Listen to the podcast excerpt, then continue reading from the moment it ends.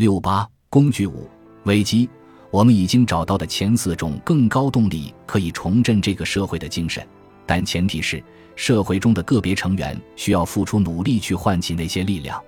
或许我们仍在等待某个神奇的人或某件神奇的事带来改变，这样我们就不用努力了。然而，没什么比明知需要做些什么却又不做更可悲的了。这就像眼睁睁看着有人即将死于心脏病发作。却一直等着另一个人来对此人进行心肺复苏。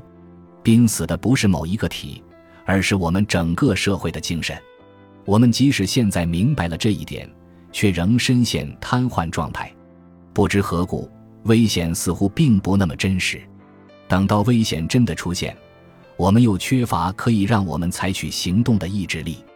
这就是危机这项工具的用武之地。每当使用危机这项工具时，你就打破了自己的否认，激活了你的意志。但是，此时还发生了一件事：你的意志力的力量影响了你身边的人。这就像有人开始给那个垂死的人做心肺复苏，另一个旁观者突然被这个紧张的画面唤醒，拨打了急救电话一样。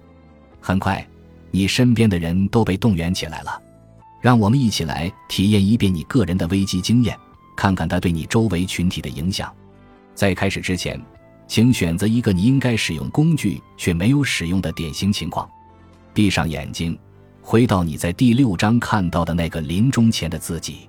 他看到你现在刚刚选择的情形中动弹不得，告诫你不要浪费现在的时间，从而创造一种要求你立刻采取行动的迫切压力。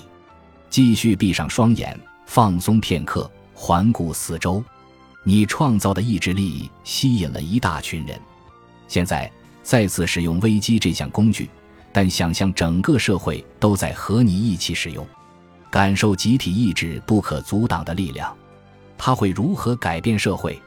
这一体验揭示了为什么危机是所有工具中最重要的工具。我们的社会由一群意志消沉的个体组成，每个人都觉得自己无能为力，无法推动变革，这使我们无法治愈我们的精神。但我们错了。你刚才所做的幻想练习不仅仅是为了你自身的利益，你感觉到的更高动力具备拯救社会的力量。不要等别人来唤起这些更高动力，因为没有人比你更有资格这么做。